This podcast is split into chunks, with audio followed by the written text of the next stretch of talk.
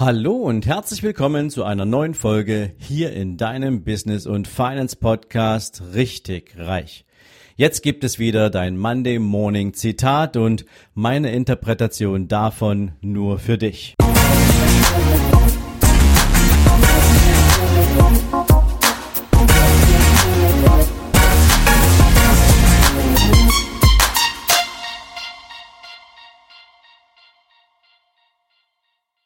Guten Morgen und herzlich willkommen zu einer neuen Zitate-Folge. Und heute gibt es mal ein Zitat von Warren Buffett für dich, wo es nicht um das Thema Geld geht. Warren Buffett hat mal gesagt, Spiele werden von den Spielern gewonnen, die voll und ganz auf das Spiel fokussiert sind und nicht von denen, die sich am Spielstand orientieren. Und ich persönlich mag dieses Zitat so sehr, weil ich selbst viele, viele Jahre als Leistungssportler aktiv war und genau weiß, wovon Warren Buffett zumindest in Bezug auf Sport hier spricht.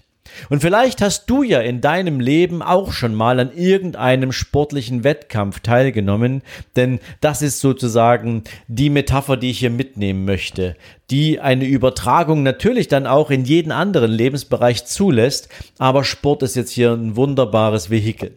Also, wenn du schon mal im Leben an irgendeinem sportlichen Wettkampf teilgenommen hast, dann hast du das ja nicht gemacht, weil du irgendwie letzter werden wolltest, sondern du hast dich vorbereitet. Du hast hart trainiert. Egal ob Mannschafts- oder Einzelsport, du hast alles dafür gegeben, dass dein Trainer dir diesen, erwund diesen erwünschten und herbeigesehnten Satz sagt, du bist dabei, du trittst für unser Team an, du darfst zum Wettkampf fahren.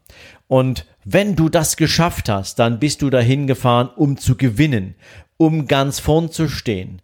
Und doch, immer dann, wenn es um das Thema Ergebnis geht, fühlen wir uns manchmal in einer Komfortzone relativ sicher, wenn wir zumindestens nach dem Ergebnis auf dem Spielstand irgendwie schon ziemlich weit vorne sind. Und ich möchte dir heute mal ein Beispiel mitgeben, wo es genau so nicht funktioniert hat, wo das Gefühl, gewonnen zu haben, einem anderen Ergebnis Platz machen musste. Und vielleicht erinnerst du dich oder hast es zumindest von irgendjemandem gehört an diesen berühmten Boxkampf 1995 unser Schwergewichtsboxer Axel Schulz gegen George Foreman. Axel Schulz war ein junger Boxer zu diesem Zeitpunkt, George Foreman schon in den Jahren, er hatte schon viele Titel vorher gewonnen und praktisch war das sowas wie sein Abschiedskampf und alle setzten damals auf Axel Schulz. Zumindestens aus der deutschen Sportelite war man sich sicher,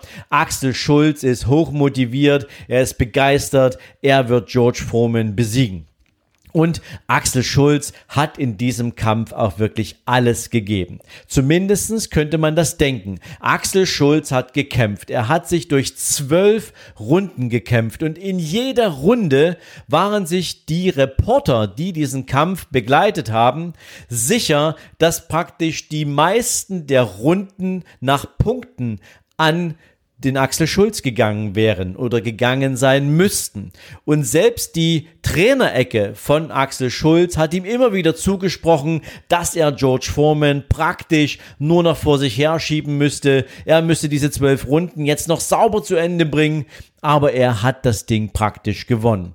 Und alle waren der Erwartung, dass Axel Schulz diesen Kampf gewonnen hat. Und als der Kampf zu Ende war und beide sozusagen mit der Hand am Arm des Ringrichters in der Mitte des Boxrings standen, ging der Arm mit George Foreman nach oben und Axel Schulz hatte verloren. Er hatte gefühlt alles gegeben, aber er hat diesen Kampf verloren.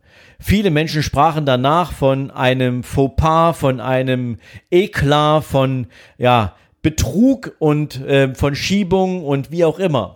Aber egal, was die Menschen nachher von diesem Kampf hielten, es ist wie bei einer roten Karte auf dem Fußballplatz. Wenn du die rote Karte vom Schiedsrichter gesehen hast, dann wird der nicht sagen, oh, ich habe mich vertan, ähm, ich hole den Spieler wieder zurück. Die rote Karte ist gesetzt. Und so war es auch mit diesem verlorenen Kampf.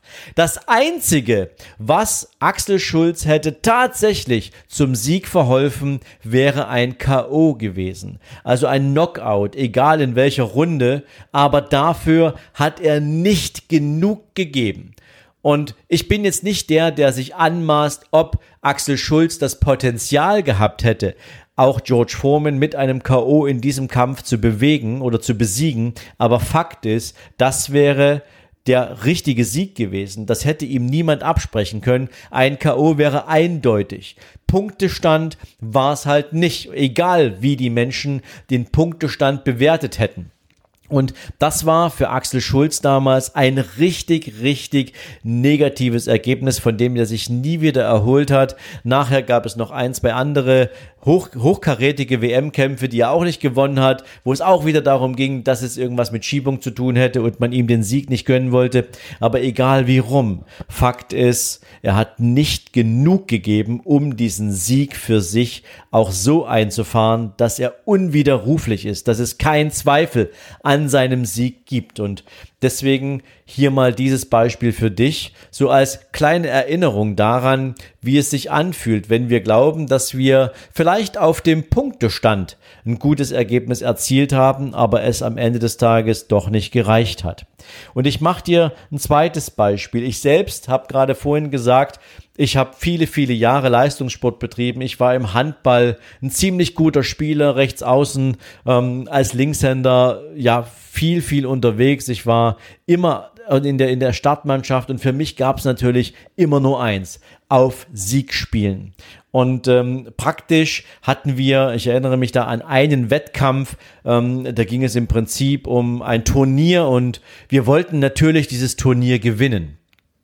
Und das Interessante an diesem Turnier war, dass ähm, wir ja nur kurze Spielzeiten hatten. Du hast bei einem Turnier nicht die zweimal 30 Minuten, die du spielst, sondern du hast bei einem Turnier meistens nur zweimal 15 Minuten, die du spielst. Und dann geht das Turnier entweder über einen Tag oder über zwei Tage, je nachdem, wie viele Mannschaften dabei antreten. Und wir hätten sozusagen, oder wir waren im Finale. Wir haben im Finale gespielt und haben praktisch die Chance gehabt, dieses Ding für uns zu entscheiden. Und unser Trainer hat kurz vor dem Ende des Finals in der letzten Minute eine taktische Aufgabe an uns gegeben. Und diese taktische Aufgabe hieß, wir müssen die letzte Minute nur noch den Ball halten und zum Abschluss kommen. Es stand zu diesem Zeitpunkt 17 zu 17. Und das war natürlich für uns die Gelegenheit, in die Verlängerung zu gehen und in der Verlängerung für uns sozusagen dann den Sieg zu holen. Aber wir waren auch ausgebrannt, wir waren natürlich ein Stück weit auch von diesem gesamten Turnier mitgenommen, aber wir wollten das taktische Spiel machen. Also, wenn du Handball spielst, heißt das die letzte Minute, damit da gibt's kein Zeitspiel mehr, wie man das so kennt. Ähm, die letzte Minute hältst du den Ball und dann sollst du diesen Ball praktisch in den letzten fünf Sekunden aufs gegnerische Tor werfen, sodass der Gegner mit einem Gegenangriff keine Chance mehr hätte, nochmal selbst zum Zug zu kommen.